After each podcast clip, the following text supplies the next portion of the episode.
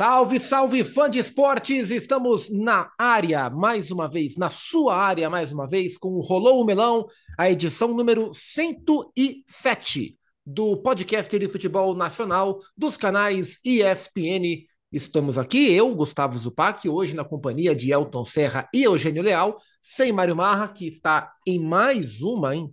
Registre-se, mais uma semana de descanso. Semana que vem, Mário Marra estará conosco novamente.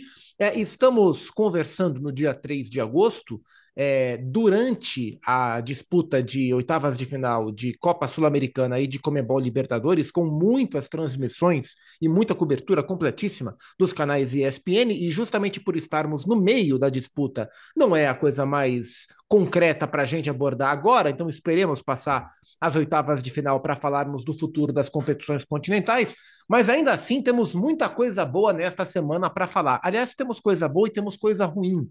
É, comecemos pelas coisas ruins para terminar no alto astral. É, e a coisa ruim foi a eliminação do Brasil de maneira super precoce na Copa do Mundo de Futebol Feminino, na Austrália e na Nova Zelândia. É, a gente falou há duas semanas, né? A gente falava sobre a expectativa do Brasil nessa Copa. É, traçávamos parâmetros do que era aceitável, do que era lucro e do que era frustração. E desde o princípio, a gente trabalhar com uma eliminação na fase de grupos era tratado como frustração. Qual foi o tamanho da sua frustração com essa eliminação lá na, na Oceania? Tudo bem, Alton Serra? Tudo bem, Zupac? Um abraço para você, para o Eugênio, para todo mundo que está ouvindo a gente. Eu estava aqui na expectativa de um enigma seu, né? É, é que eu tô espero que você se esforce, é. espero que você se esforce muito para a semana que vem voltar com os enigmas porque já estava, eu já estava aqui com medo, preparado para que viria. Não é veio. Que eu tô, tô, abalado ainda com, a, com o empate com a Jamaica e aí me, me, me, deixou muito frustrado. Eu entendo. E é uma frustração muito grande, Zupac, é, por conta não só da, do investimento que foi feito para que essa seleção chegasse em condições de disputar pelo menos né, o mata-mata da Copa do Mundo, mas também pelo grupo né, que o Brasil estava é, e, e, também pelo que se caminhou essa Copa do Mundo, não teríamos nenhum Brasil e Alemanha. É, sequer teremos talvez um Brasil e Colômbia. É, as frustrações vão aumentando a partir do momento em que a gente vai vendo a Copa se desenrolar. Mas acho que é, uma seleção que fez só levou um gol, que foi o gol da França, uma seleção que fez cinco gols, é, fez quatro pontos e não se classificou. É, faz parte do futebol, mas olhando todo esse contexto, acaba sendo muito frustrante, porque é, o jogo contra a Jamaica foi o, o, um retrato do que a seleção brasileira feminina se tornou nessa gestão Pia Sanhag. Perdeu a sua identidade, perdeu a sua essência, perdeu o molho. Né? organização é importante, mas a, o nosso DNA precisa estar ali, e não estava. O da Jamaica estava e é a seleção que se classificou para a próxima fase. É, o, Brasil venceu o Panamá com muita facilidade e aí gerou em algumas pessoas, né? Não vou dizer em todo mundo, evidentemente, mas em algumas pessoas gerou uma impressão de que o Brasil poderia ir até além do que se esperava na Copa, e aí era sempre preciso, sempre é, digno, honesto, ponderar até que ponto aquela vitória tinha de méritos do Brasil, e claro que tinha, e até que ponto tinha da fragilidade do Panamá, que se mostrou uma equipe muito frágil, embora tenha feito um jogo meio maluco com a França, mas que perdeu os três jogos. Então aquela vitória é, foi uma vitória fácil, porque era um adversário fácil e o Brasil fez o seu papel. A derrota para a França deixou aquela impressão de que o Brasil poderia ter arrancado o resultado melhor, apesar de não ter jogado tão bem, mas pela maneira que foi o segundo tempo, o gol no final da Renar, aquela discussão toda, e aí veio o jogo derradeiro com a Jamaica, onde o Brasil dependia apenas de si. É, a Jamaica é a 43 do ranking, chegou à Copa como a 43 o Brasil é o oitavo. É, enfim, o Brasil é uma equipe superior à Jamaica e o Brasil não só não conseguiu vencer a Jamaica, como o Brasil teve poucas chances reais de gol para de fato vencer a Jamaica. Um ou outro chute, uma ou outra cabeçada, nada realmente muito perigoso contra o gol da Spencer, né, a goleira jamaicana. Então, assim, a eliminação é frustrante, o resultado com a Jamaica é frustrante, a derrota para a França, pela maneira que foi, foi frustrante, e a maneira que o time se comportou no último jogo é, foi ali a, a. Eu ia falar a cereja do bolo, mas eu vou colocar, sei lá, foi o, o, o, o limão mais azedo possível em cima do bolo para aumentar essa frustração na Copa do Mundo, né, Eugênio? É, então, eu acho que é, essa Copa do Mundo teve, está tendo, né, uma dimensão diferente na, na imprensa brasileira, né? É, e a tendência é que vá crescendo. Então, é, há quatro anos na França, é, houve já um, um, início de uma cobertura mais atenta, né, com mais espaço. Esse ano agora, desde então, desde a França para cá, houve um boom é, que ainda não chegou no seu máximo, mas cresceu muito. E para essa Copa, a cobertura em si cresceu ainda mais, muita gente lá, muitas meninas lá. E eu acho que isso gerou assim um excesso de expectativa em relação ao desempenho da seleção brasileira. Porque o futebol brasileiro, é, no aspecto feminino, começou a se estruturar nesse período. É um início de trabalho ainda. É um início de trabalho. Eu digo que futebol brasileiro se estruturando em termos de clubes, de competições, de, de, de uma formatação mais, mais sólida do que é o futebol feminino no Brasil. Está tá, tá engatinhando ainda.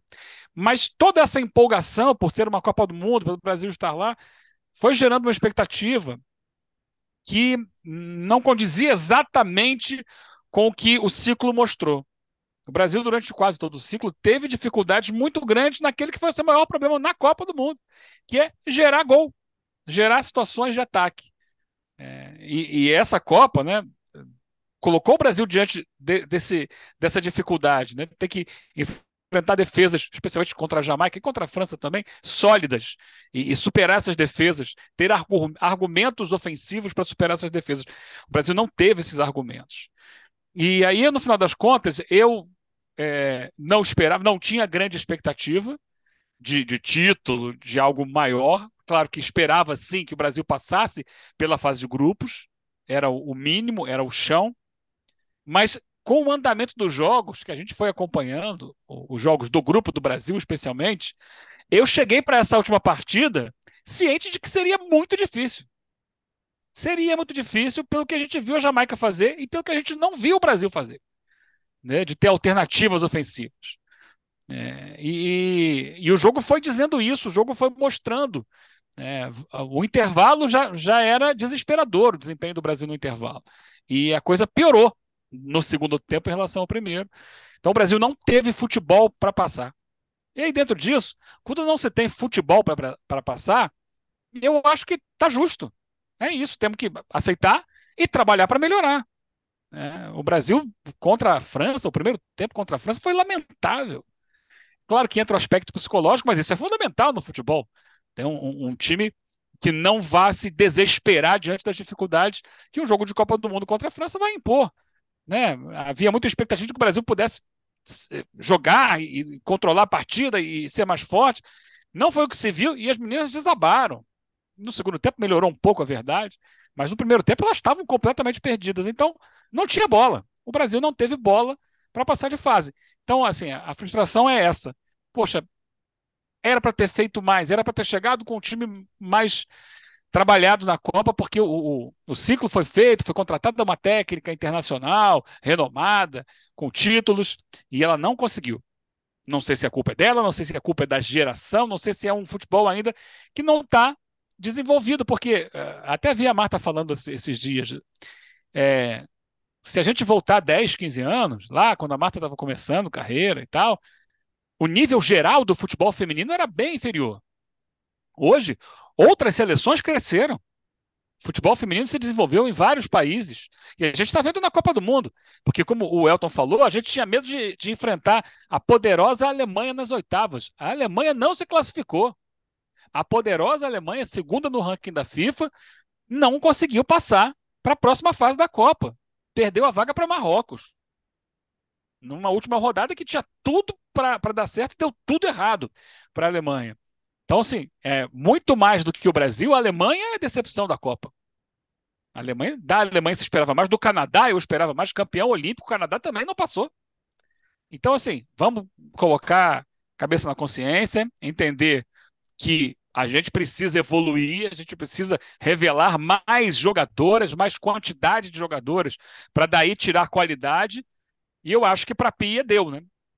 É, porque uh, ao longo da Copa, especialmente nos jogos com França e Jamaica, para mim, ela sinceramente decepcionou mais do que as meninas até em campo, porque engessada, sabe, demorando para mexer, tá, para tomar atitudes, vendo o, o jogo é, que não funcionava e insistindo por muito tempo, coisas que estavam andando errado. Eu acho que para ela deu. É, já até falei nas redes sociais, o Brasil tem um, um grande técnico, que é o Arthur Elias, que está no Corinthians há algum tempo, conquistando muitos títulos, e que a gente vendo os jogos do Corinthians percebe que o repertório dele tático é muito maior do que a seleção brasileira apresentou. Para mim é o caminho, mas não sei se a CBF vai tomar esse caminho. Até se ele vai aceitar também. Né? Também tem isso, né? O Arthur segue no, no Corinthians é, com grande campanha. É um cara muito especial, um grande técnico mesmo. É, e aí acho que se, se a gente tiver de fato a troca de, de comando da seleção, vai ser um, uma questão quase de unanimidade. Assim. Me lembra até um pouco o processo que conduziu o Tite à seleção masculina, que era para ser em 2014, né? Mas a CBF então escolheu o Dunga, e aí em 2016 o Tite deixou o Corinthians para assumir a seleção, também quase num num processo de unanimidade, mas acho que nem tanto quanto o Arthur, né? Acho que se de fato a Pia deixar o cargo, é, vai, vai ser unânime é, o coro pelo Arthur Elias e a CBF vai acabar cedendo, a não ser que, como disse o Eugênio, o próprio Arthur não queira. É, Elton, é inevitável olhar sobre uh, a continuidade da Pia, né? E, e, a responsabilização, claro que não é só dela, mas o entendimento de, de do término ou não desse ciclo é, de uma seleção que, que, que foi rodeada de expectativa quando a Pia assumiu, e de fato, assim, embora tenha conseguido algum ou um ou outro bom resultado, venceu a Copa América sobre a Colômbia, né? Que é uma das sensações da Copa, e que inclusive perdeu hoje, é, empatou com a Inglaterra no momento em que a Inglaterra era campeã europeia, pouco tempo depois, na finalíssima, e logo depois ganhou da Alemanha. Mas é bem verdade que, em termos de desempenho, a seleção em nenhum momento foi do tamanho que se esperava quando a CBF contratou uma técnica com o currículo como a Pia Sundhag. Evoluções tímidas, desenvolvimento ofensivo uh, uh, aparentemente sempre muito abaixo daquilo que a seleção tinha de potencial. Acho que algumas jogadoras nunca foram de fato exploradas como elas poderiam ser, uma seleção quadrada para atacar, enca é, encaixotada mesmo, como você falou, muito previsível nos seus movimentos ofensivos. O olhar sobre estamos perto do fim ou chegou ao fim o ciclo da, da técnica sueca na CBF é um olhar inevitável para agora, né? Ah, inevitável. É, é como eu falei, a evolução do futebol brasileiro é, não dependeu da evolução da seleção brasileira.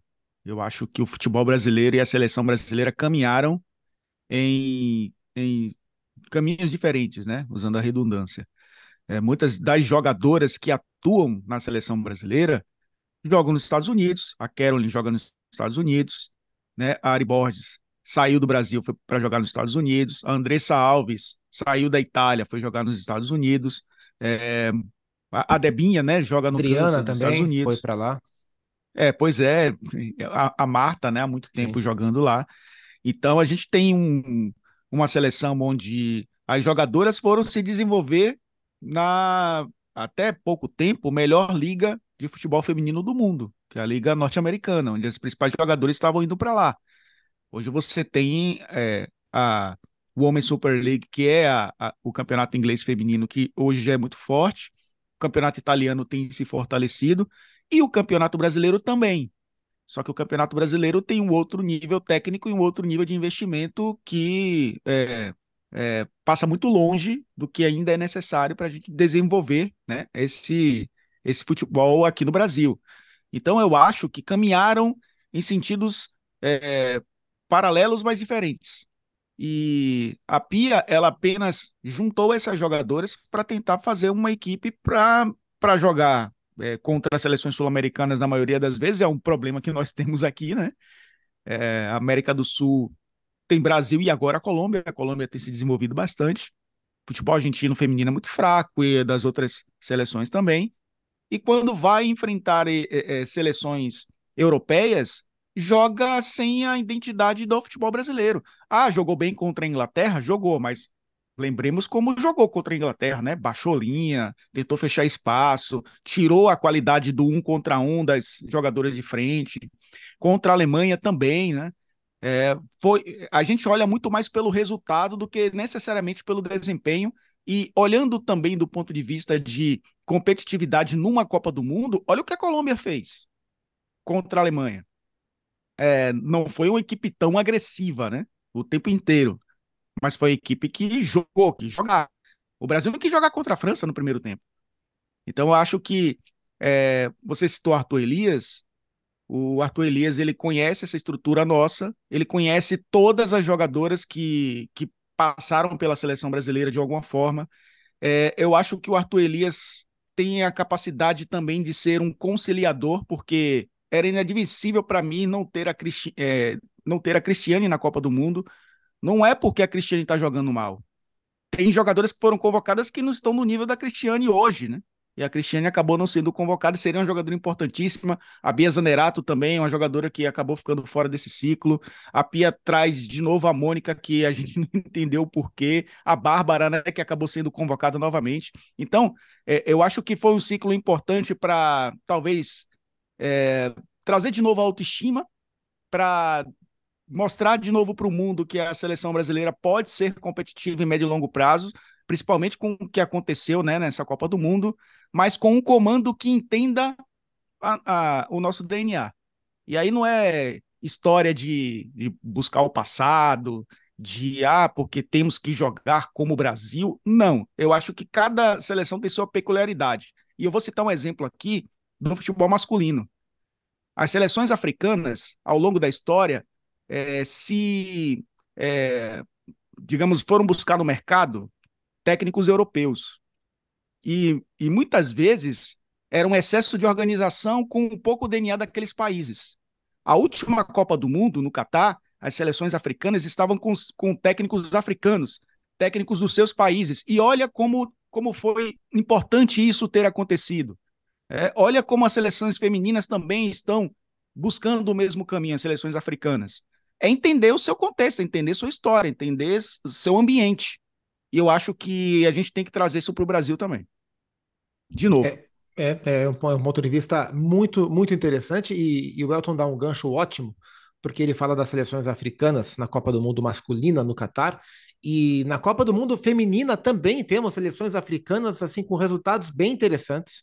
É, a gente teve ó, uma, duas, três seleções africanas classificadas, é, o que não é comum, o que não é comum. A Nigéria se classificou no grupo B, no grupo da, da campeã olímpica Canadá, como, como bem lembrou o Eugênio.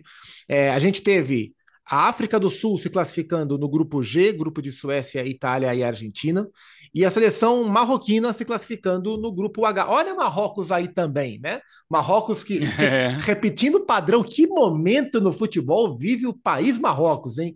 Que delícia de país para acompanhar no futebol, o tal de Marrocos. Marrocos eliminou a Alemanha. É, a Alemanha que, assim como na Copa do Mundo da Rússia, entre os homens, é, ficou pelo caminho porque não ganhou da Coreia, é, empatou com a Coreia hoje e foi eliminada porque Marrocos, de maneira surpreendente, venceu a Colômbia, uma das sensações desse Mundial, e Marrocos avança assim como a Colômbia. Então, é, temos já a definição da fase oitavas de final. É, neste sábado, dia 5 de agosto, né? então a partir da madrugada de sábado, Suíça e Espanha. Holanda e África do Sul. Daí sai o primeiro confronto de quartas de final. Japão e Noruega, Suécia e Estados Unidos, que confronto tradicional. Daí sai outro confronto de quartas de final e esse lado fecha um semifinalista. É, é um finalista, inclusive. É, Inglaterra e Nigéria, Colômbia e Jamaica, né? O Brasil poderia estar aqui. Poderíamos ter um Brasil e Colômbia se o Brasil tivesse passado em segundo. O Brasil jogaria na terça-feira, dia 8, às 5 horas da manhã. O Elton Serra vai poder dormir um pouquinho mais, porque infelizmente o Brasil ficou pelo caminho. E no, a última chave de oitavas de final: Austrália e Dinamarca. França e Marrocos. Se o Brasil tivesse passado em primeiro, pegaria a seleção marroquina. Diga, meninos. A revanche, hein? A, a revanche, revanche é verdade. É França verdade. e Marrocos numa Copa do Mundo de novo. É, é verdade. Só que o Marrocos masculino teve que passar por colonizadores né, na Copa do Catar, enfrentou Espanha, Espanha enfrentou Portugal. Portugal e enfrentou a, a, França, parou na França, né? Sim. Agora as meninas têm aí a capacidade de ter uma revanche contra as francesas que não fizeram uma boa primeira fase, não, viu? Primeira fase bem ok. É, e, e, assim como eu acho que a reflexão que fica sobre essa Copa, e a Marta falou sobre isso, né? Falou: ó, seleções que estavam acostumadas a vir e tomar de 7, de 8, de 6 numa Copa do Mundo, elas estão encrespando, algumas se classificando, outras vendendo resultados é, de maneira bem cara, e eu acho que essa é uma consequência do, da, do desenvolvimento do futebol. O que acontece Claro que em outro estágio também no masculino. É, a gente teve nessa última Copa do Mundo a Alemanha, a Bélgica ficando pelo caminho, a gente teve, é, a gente tem a Itália fora duas Copas do Mundo, o Brasil parando em quartas de final, é, muita gente grande ficando pelo caminho, a gente teve agora também, e, e isso faz com que seleções menos expressivas se mostrem condicionadas é, ou pelo desenvolvimento dos e das atletas, ou pelo desenvolvimento da parte estratégica, mas é, participar de festas que eles não costumavam participar. Isso aconteceu na Copa do Mundo do Catar e isso está acontecendo também no futebol feminino, que mostra o desenvolvimento. E ainda falando sobre desenvolvimento, é, é muito interessante que não só o desenvolvimento do futebol feminino no Brasil nos obriga a nos desenvolver também na hora de enxergar esse, esse trabalho. Né? Então, a capacidade, o nível de argumentação sobre o ciclo de trabalho da Pia ele foi muito maior e muito mais profundo do que a capacidade de argumentação sobre o ciclo do trabalho do Vadão até a Copa do, do finado Vadão, até a Copa do Mundo da França em 2019. Então é interessante observar também como a nossa profundidade nessas discussões aumentou. Né? Antes, discutir mais a fundo o ciclo do trabalho da, da seleção feminina do Brasil era era, era, um, era um produto mais restrito a um nicho, geralmente de jornalistas mulheres e um grupo pequeno que tinha esse conhecimento. Felizmente, e, e, e, muito mais a forceps do que de maneira espontânea, mas aconteceu, hoje a gente tem capacidade de, de olhar para esse ciclo e discutir esse ciclo. E aquelas pessoas que, que acompanham menos, e aí, enfim, é uma, é uma escolha de cada um, evidentemente, e questão de demanda também, e que na Copa do Mundo agora se atentaram a olhar um pouco mais no trabalho, com certeza no ciclo até a Copa de 2027 vão ter informação, vão ter acesso, se quiserem, a se aprofundar muito mais. A, a próxima Copa do Mundo tem possibilidade de acontecer aqui no Brasil. É, e, e, esse é o crescimento, né? É o crescimento da modalidade, é o crescimento das atletas, é o crescimento em, em termos de investimento, em termos de análise, de conhecimento, de interesse, né? Os números de Ibope da, do Grupo Globo, da, da, Globo e do Sport TV na Copa do Mundo são números altíssimos, na, na Casé TV também, do pessoal é, que transmite via internet no YouTube, enfim. É, é um número altíssimo. Então, o interesse aumentou, a argumentação aumentou, está girando de maneira mais interessante isso é muito bom. É, vamos aguardar, então, o que vai acontecer com a seleção brasileira e vamos ver também essa reta final de Copa do Mundo. Ô, Eugênio, para a gente mudar de assunto, dá um palpite aí, quem vai ser campeão da Copa do Mundo? Eugênio Leal colocaria a sua moeda em quem para ser campeão nesse momento? Olha, depois das surpresas da, é. dessa primeira fase, é mais difícil, mas eu vou na bola de segurança, Inglaterra. Inglaterra, que está aqui na parte de baixo, que pega a Nigéria. E você, Elton? Olha, é, até pensei aqui, viu? É, é, o, enigma, desse, o enigma veio mais tarde.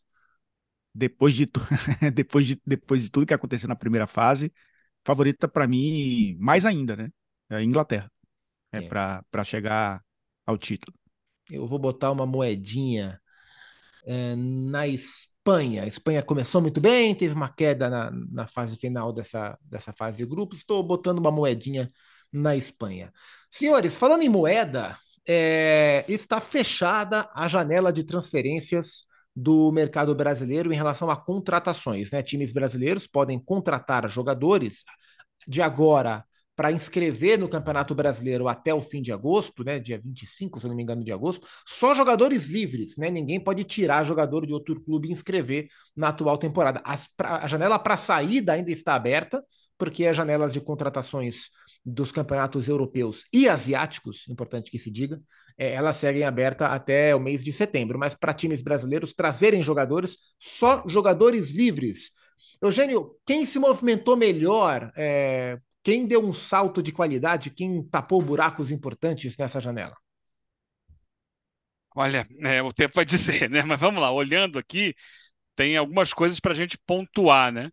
Quem gastou mais para variar foi o Flamengo. O Flamengo tem um potencial de investimento muito alto, né? E olha então, que não, contratações... não, contratou quem, quem realmente ele queria, né? É justo, ou seja, deixou um dinheiro guardado ainda, né? Porque ele fez tentativas aí de Claudinho, de De La Cruz, e outros, mas ele contratou Luiz Araújo, Araújo e o Alan, todos na casa dos 40 milhões.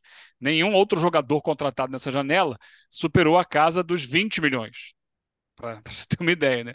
O terceiro mais caro foi o Zapelli, jogador muito promissor, aliás, contratado pelo Atlético Paranaense, estava lá no Belgrano. É, mas em termos de quantidade, você vê que quantidade nem sempre é qualidade. Né? Quem mais contratou foi o Vasco. O Vasco contratou oito jogadores. Mas a gente olha para os jogadores que o Vasco contratou e a gente não tem certeza se eles vão dar a resposta. Talvez desses oito ali, dois ou três consigam se firmar no time, mas a maioria ali, mais jogador naquela atitude de desespero. Preciso contratar, preciso encher o elenco mas alguns currículos ali bem, bem questionáveis mesmo no Vasco. É, olhando assim, é claro que salta aos olhos o, o, São Paulo, porque o São Paulo trouxe dois jogadores muito famosos, né, o Rames Rodrigues e o Lucas Moura, sem investir na, na transferência, né, investido em salário, provavelmente em luvas, é, mas são jogadores, Rames e, e, e Lucas, que trazem um diferencial técnico para o São Paulo. Olhando no todo assim, eu gostei também da janela do Cruzeiro. Porque eu acho que o Cruzeiro trouxe jogadores capazes ali de qualificar o time e que vão, vão trazer, assim, como o Arthur Gomes, que já entrou fazendo dois gols né, contra o Atlético Paranaense, e o Matheus Pereira. Esse, essa, para mim, é a contratação menos comentada da janela, é mas bom, talvez, é, talvez é de maior impacto. É. Entre outros nomes aí. Então, destacaria esses três clubes. Claro, o Corinthians também fez contratações de peso, né? como o, o Rojas e o Lucas Veríssimo, são jogadores de qualidade, mas é, afora isso, mais a galera que está tentando compor elenco é, sem, sem grandes nomes de peso. E destacar os que não contrataram, né? Atlético e Palmeiras. É, me, me interessou também a janela do Internacional. É, Sim, Valência já está jogando, o Rocher uhum já jogou. O Rocher chegou para ser reserva do John e o, e o Kudê já promoveu ele para ser titular. O John tem, tem proposta para deixar o Inter, inclusive, né? Para jogar na Espanha.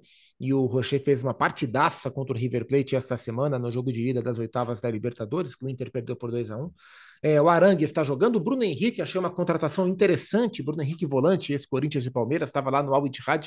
É, o mundo inteiro foi para a Arábia e o Bruno Henrique pegou suas coisas e voltou para o Brasil, fim de contrato. Acho que o Inter é, fortalece. É um time mais velho, né? um time bem experiente, né? um time bem rodado. Chama a atenção que o Inter tem jogado com uma base de maioria estrangeira. Eu acho que é o único time do Brasil que tem titulares mais estrangeiros do que brasileiros. Contra o River, foram seis estrangeiros para cinco brasileiros. E se você considerar que o Johnny joga pela seleção norte-americana, é, são, seriam sete, né? Mas o Johnny é brasileiro, enfim. É, mas seriam sete, impressionante o técnico também é estrangeiro. Agora, o palmeirense que nos ouve, Elton, ele tá de nariz torcido, porque o palmeirense, assim, o, o, brasileiro, de uma maneira geral, ele é ávido por contratação. Toda hora tem que contratar, e essa época de janela é, é né, desperta um fetiche no, no, no, no apaixonado por futebol. É, e o palmeirense se acostumou, não nas últimas, né, no intervalo curto, mas voltando, sei lá, quatro, cinco anos atrás, a ser um, um, um, clube predador no mercado, bem ativo nesse tipo de janela, e o Palmeiras não contratou, não contratou. Isso é um problema para você? Eu acho que, que não, não é um problema. Mas eu acho até que se fosse um problema, né? O Abel Ferreira e a Leila Pereira buscariam no mercado, mesmo que não fosse um jogador de ponta, um jogador dentro do perfil que o Palmeiras tem buscado nas últimas temporadas como Richard Rios, por exemplo. É, eu acho que o Palmeiras quer a atacada certa, porque tem um elenco que, que permite o Abel identificar o, o jogador exato que ele precisa. Eu quero um jogador assim, sei lá, um canhoto, que jogue pela direita, que tenha um, seja bom no jogo aéreo e que possa jogar em mais de uma posição, um exemplo. E, e eu acho que. E aí o Palmeiras vai buscar um jogador dessa forma. Se, se não tiver esse perfil, não precisa trazer. Então, acho que o Palmeiras vai nesse caminho. A questão é que é, o torcedor muito mais olha para a grama do vizinho e percebe, como trouxe o Eugênio, né, o Luiz Araújo chegar por um, uma bala, né, o, o Alan também, é, o Atlético Paranaense, que é um que se move, tem se movimentado no mercado, traz o Zapelli. É, e olhando que para mim são os quatro, o top quatro do futebol brasileiro hoje, né? O, o, o Atlético, os dois Atléticos, o Flamengo e o Palmeiras, né? que para mim são os, os times mais regulares nas últimas temporadas, apesar do, do Clube Atlético Mineiro não ter sido, né? Nesse, nessa temporada de 23. Mas eu acho que, que é muito mais para profundidade de elenco do que necessariamente para você deixar o time é, jogar melhor. Que eu acho que o Palmeiras tem uma identidade, tem uma regularidade, é um time que sai de depressões rapidamente. Eu acho que isso faz muita diferença. Eu acho que o, o elenco bom é quando ele passa por uma fase ruim e consegue sair dela rapidamente. Eu acho que o, o elenco do Palmeiras já mostrou ter essa capacidade. Então, acho que não necessariamente é um problema. Agora, lógico que todo técnico, o, eu vi uma entrevista do Renato Paiva, inclusive, falando isso, né? É, Bahia fez muitas contratações, seis ou sete, se não estou enganado, nessa janela. E ainda perguntaram se ele queria jogador. Ele, olha, se você perguntar para os outros 19 treinadores, eles vão querer é, reforços. Então, é claro que o Abel quereria também, mas acho que é o suficiente para o Palmeiras brigar pelas frentes que tem até o fim da temporada. É, é, eu tenho batido nessa tecla de que, claro, que quem puder reforçar o time é melhor, e especialmente no assunto do Flamengo, né? É evidente que se o Flamengo pudesse contratar o Claudinho, contratar o Wendel, contratar o De La Cruz, seria melhor. Agora, daí a, o, no caso do Flamengo, ao time depender desses reforços para ser o melhor time do país, aí eu já, já acho que é uma diferença, especialmente falando de um, de um elenco como, como o Flamengo, né? Eu acho que, de alguma forma, uh, sempre foi assim, mas até me parece estar um pouco mais acentuado, é, os torcedores entendem que a única maneira de o time melhorar é contratar, contratar e contratar. E não é a única maneira, é uma das maneiras, mas também não é garantia de nada, né? Então, acho que existem outras formas de os times melhorarem, que é investir no trabalho que se faz. E eu acho que o Palmeiras é o grande exemplo. O Palmeiras tem o que ninguém tem, é, que é um trabalho de excelência no nível máximo. Assim, talvez o único clube do Brasil que se que se aproxima do Palmeiras em relação ao, ao que a comissão técnica, técnica entrega de trabalho é o Fortaleza, né? Que é um trabalho longevo, de um nível muito alto também do, do Voivoda. É, e isso tem feito mais diferença em alguns momentos no futebol brasileiro do que ter o melhor elenco, o melhor time. O Palmeiras tem conseguido suplantar essas dificuldades de mercado com um nível de trabalho muito forte. Então, quem contratou. É, é, é conseguir tirar o melhor do elenco que você tem. Exato. Exatamente. Eu acho que esse é o trabalho do Fortaleza, o trabalho do, do Palmeiras. Extrair o máximo. Tem muito elenco subaproveitado aí.